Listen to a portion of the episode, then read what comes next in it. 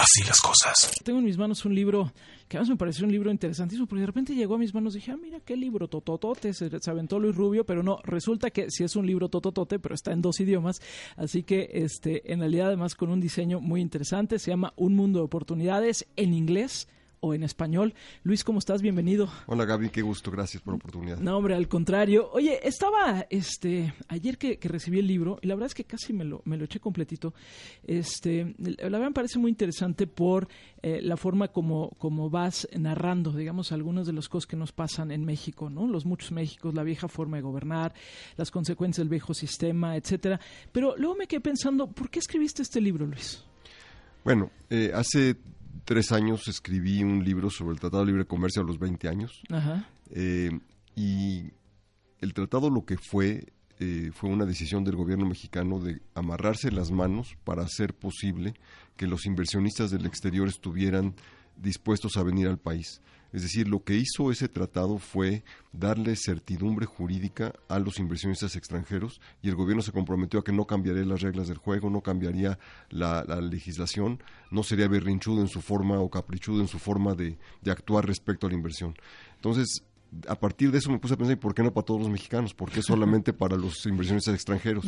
Entonces escribí un libro que se llamó eh, Utopía, eh, una utopía mexicana, donde lo que proponía yo era justamente eso. Señor Peña, vas a darte contra la pared muy pronto. Yo no sabía de Ayotzinapa, pero dos o tres meses después de que salió el libro, ocurrió Ayotzinapa. Y entonces le invitaba yo, eh, esta es una oportunidad enorme para hacer una diferencia radical, cambiar la naturaleza del país. Hoy sabemos que eso no ocurrió y entonces eh, el editor me dijo, ¿y por qué no piensas en cómo sí se puede? Y entonces este libro lo escribí para ver cómo sí se podría hacer un cambio importante. Para eso construyo pues lo que yo veo en México que está pasando, eh, cuáles son las dificultades que estamos enfrentando, las enormes diferencias que hay regionales y nacionales. Hablamos de un crecimiento muy bajo, por ejemplo, pero eso no es cierto en Aguascalientes, no es cierto en Sonora. Ahí se duplica la economía cada siete años. Sin embargo, en Oaxaca tampoco es cierto, porque ahí se, está se ha contraído la, la, economía en términos per cápita en muchos de los años de los últimos 20 o 30 años. Entonces tenemos un país con enormes contrastes, enormes diferencias. Eh, tenemos un país que, que camina a diferentes velocidades, un país que no ha resuelto sus problemas básicos. Tenemos comunidades enteras que están al nivel, a lo más bajo de la sociedad, que tienen que lidiar con los problemas cotidianos que en un país serio sería el gobierno el que resolvería los problemas. Y entonces lo que he estado, lo que traté de hacer aquí es cómo sí podríamos hacer un cambio importante, cuáles son las condiciones en las que nos encontramos y cuáles son las razones por las que estamos ahí.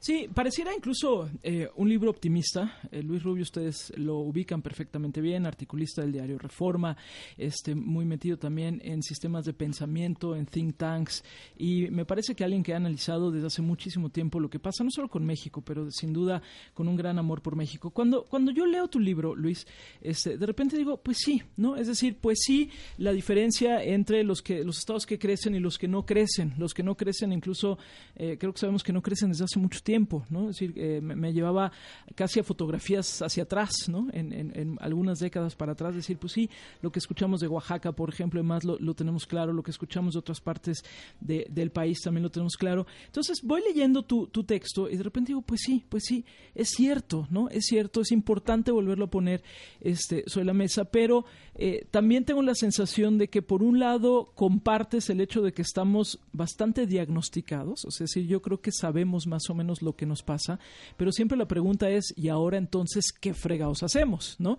Este, mencionas lo del Tratado de Libre Comercio, que también lo, comentas aquí en, tu libro al principio, decir, bueno, es que tuvimos que ponernos como estas reglas para que hubiera la certidumbre suficiente para que esto sucediera. Este, y entonces, pues sí, la pregunta entonces es, ¿qué tendríamos que estar haciendo? Bueno, yo creo que hay muchos diagnósticos, pero no es cierto que hay un diagnóstico eh, consensado ni necesariamente un diagnóstico correcto. Eh, yo creo que lo que realmente pasó es que tuvimos, en el, cuando se hizo la reforma electoral em, más relevante, la del 96, en la que se creó un, IFE independiente, en la que se crearon condiciones que hicieron posible una alternancia de partidos en el poder, nadie se puso a pensar ciertamente nadie de los que estaban involucrados en esos procesos, cuáles serían las consecuencias de que pudiera llegar a perder el PRI.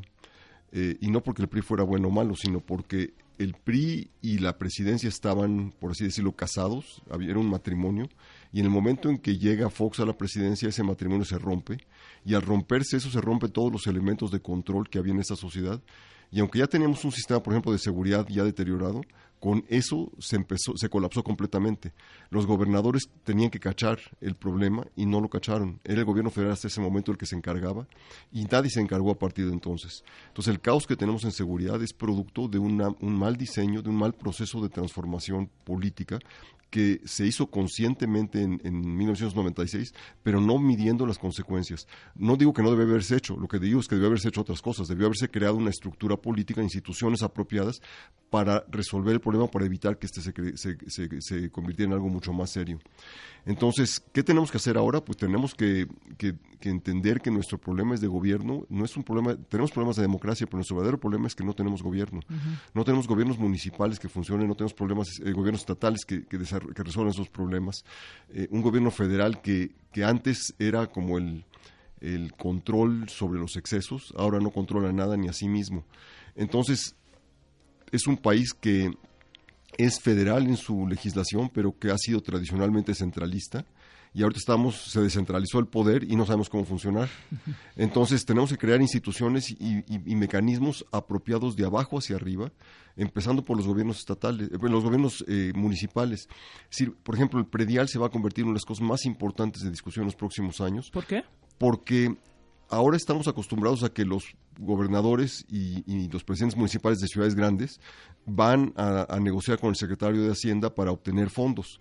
La única manera en que los ciudadanos vamos a poder tener control de las autoridades es pagando impuestos directamente a las autoridades que nos gobiernan. Entonces tenemos que tener, eh, tiene que haber una relación pareja entre los ciudadanos y el gobierno.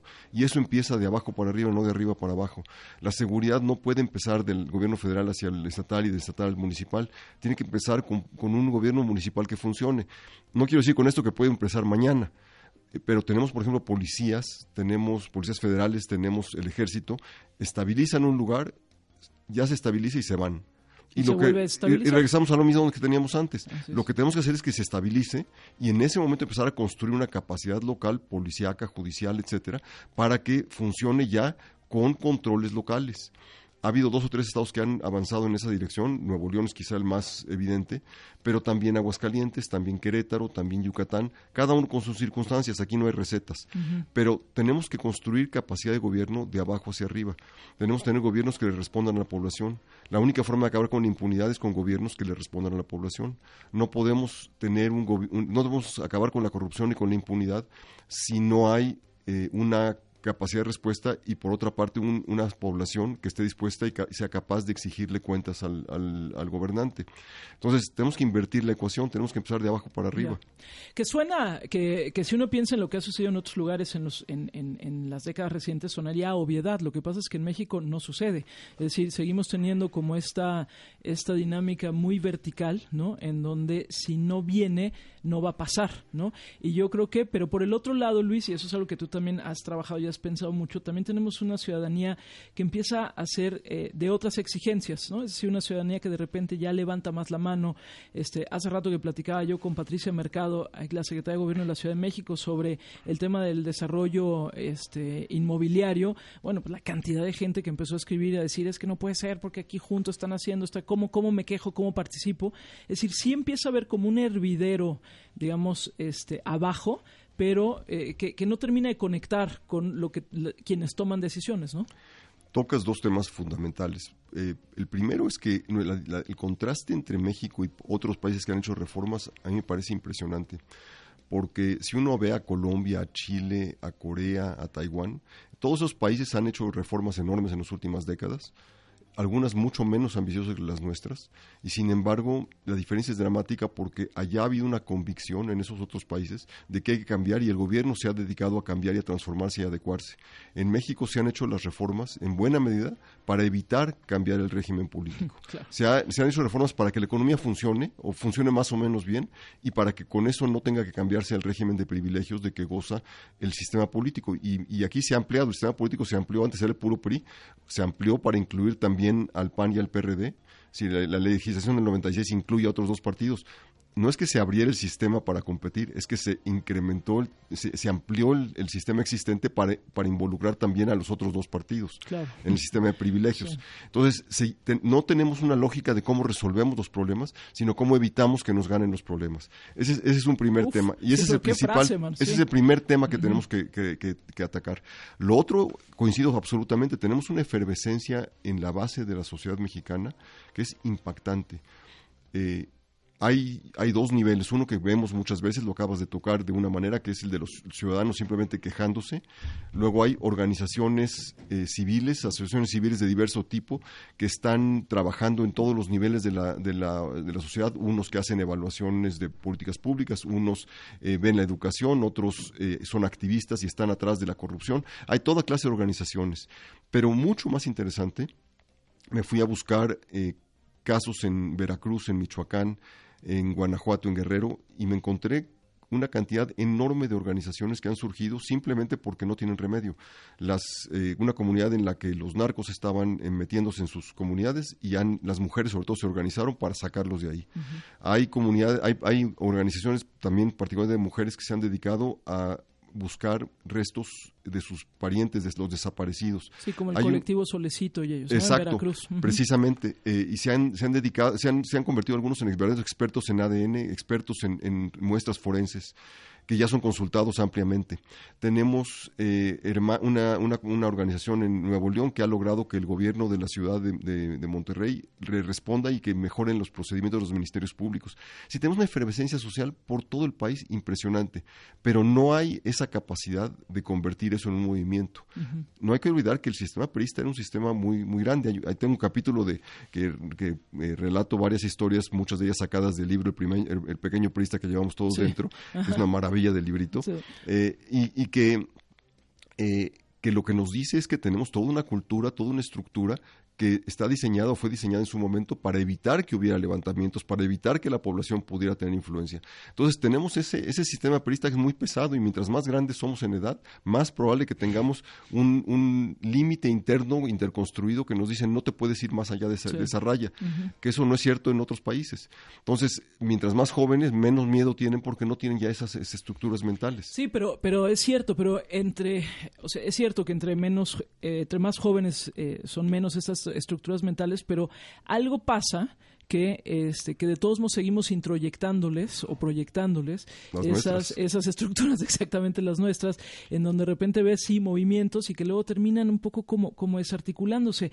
A mí, de hecho, me gustó mucho, eh, por ejemplo, el, el capítulo dices de 1989 a 2000 y después las consecuencias del viejo sistema, monólogos y herencias, ¿no? Ahí es, ahí es donde yo de repente decía, sí, claro, lo que pasa es que es como sea, o sea, sí hay una efervescencia, como bien apuntas, y, y estamos diciendo ahora, pero pero, pero es que lo otro se mueve simplemente para no moverse. Yo lo que no sé, Luis, y es algo que me quedó como duda después de terminar casi ya tu libro, solo me faltaban dos capítulos, este, yo no sé si, si, vendrá en algún momento dado un choque de esto, ¿no? Es decir, hay tanta energía abajo, hay tanta gente que está resolviendo por su cuenta las cosas, como lo decías ahorita el colectivo este solecito en Veracruz y muchísimos más, este, en donde la sensación que tengo es que de pronto ya le dieron la espalda a quienes deberían de estar tomando las decisiones, ya le dieron la espalda a la clase política, ya le dieron la espalda a quien gobierna. Y yo no sé, esto, esto digamos, yo, sé que tu, libro tiene un título hasta optimista, es decir, un mundo de oportunidades, pero yo no sé si, si, si el un mundo de oportunidades a veces también es la ilusión.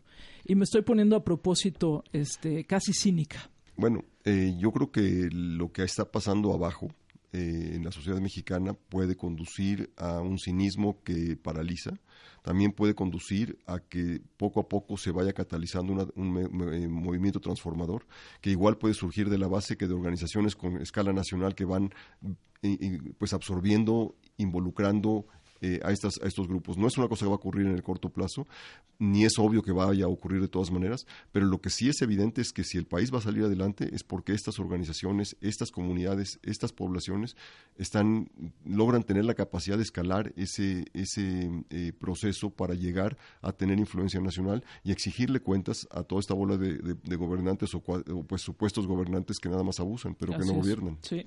sí, de hecho uno de los capítulos también es de dónde vendrá el cambio el problema del debido proceso, que ese, es fascinante. ¿eh? Ese es el tema más profundo que tenemos eh, y estos días está, es un tema álgido porque hay muchos problemas eh, muchos abogados se han dedicado a sacar de la cárcel a sus, a sus clientes eh, aprovechando las reglas del debido proceso y eso ha generado una, un, pues una, un rechazo de, muchos segmentos de la sociedad diciendo que no es posible que esto ocurra y la verdad es que el Estado de Derecho en su esencia es el debido proceso.